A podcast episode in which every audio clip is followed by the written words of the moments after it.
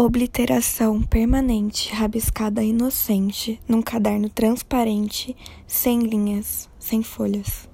As palavras jogadas, florestas desenhadas, uma tentativa aparente de tentar se expressar. Tudo o que senti era tão intenso, e como poderia o infinito, imenso, representar? As cores compunham um emaranhado de nada, nada ali se entrelaçava, e isso a representava bem.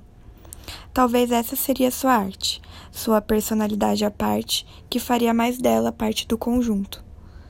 Ela forçava, tentava, ameaçava-se fazer parte deles. Sua essência era nítida, que os olhos nos despi.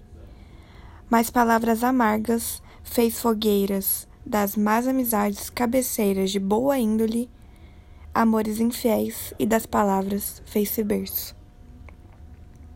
Eles não a entendiam, mas ela não desistia, criava códigos e línguas. Mas como traduzir a língua de uma alma só?